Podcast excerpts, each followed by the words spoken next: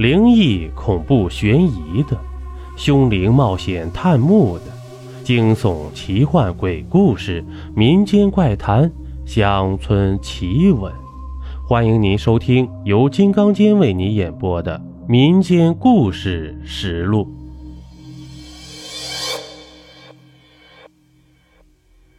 欢迎您继续收听《炼尸》第十五集。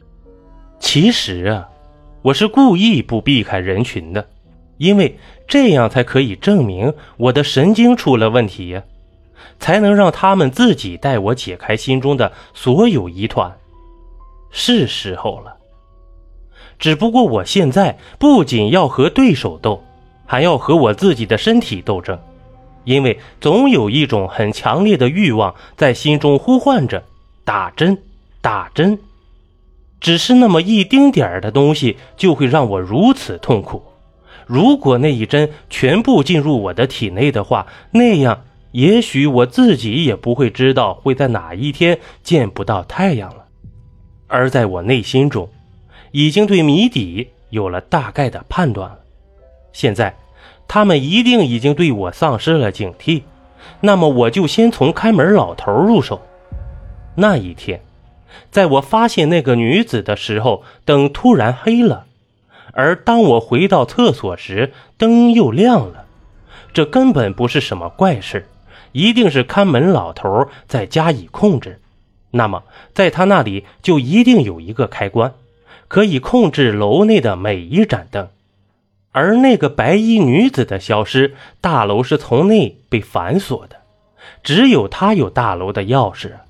我只要证明有这么一个开关，就可以说明老头才是真正的鬼。而至于被窝嘛，那就更简单了，至少有十种方法可以使用。他是我整个计划的第一个关键人物。果然，不出我的所料，当我趁他去打饭，偷偷进入他的房间检查时，从墙上的暗格中找到了控制开关。而且还有一个不知名的电器件，那就更对了。为什么整栋楼的电压会不稳了？这一切都是他搞的鬼呀！关上那些暗格之后，我在想，主谋是谁呢？会不会就是我中招的一号楼的生命中心呢？而生命中心又会有怎样的秘密呢？就在我正在思索的时候，老头回来了。他斜视着我，你在干什么？我先是一惊，马上装作很痴呆的样子，冲着他傻笑着，然后扯开了裤子。呃，厕所里有鬼，我要撒尿，我要撒尿。然后我冲着他的床铺就来了一炮，太解恨了，这个王八蛋！他想拖我出去时，已经来不及了。他的床铺上留下了我的斑斑尿迹。果真疯了，果真疯了。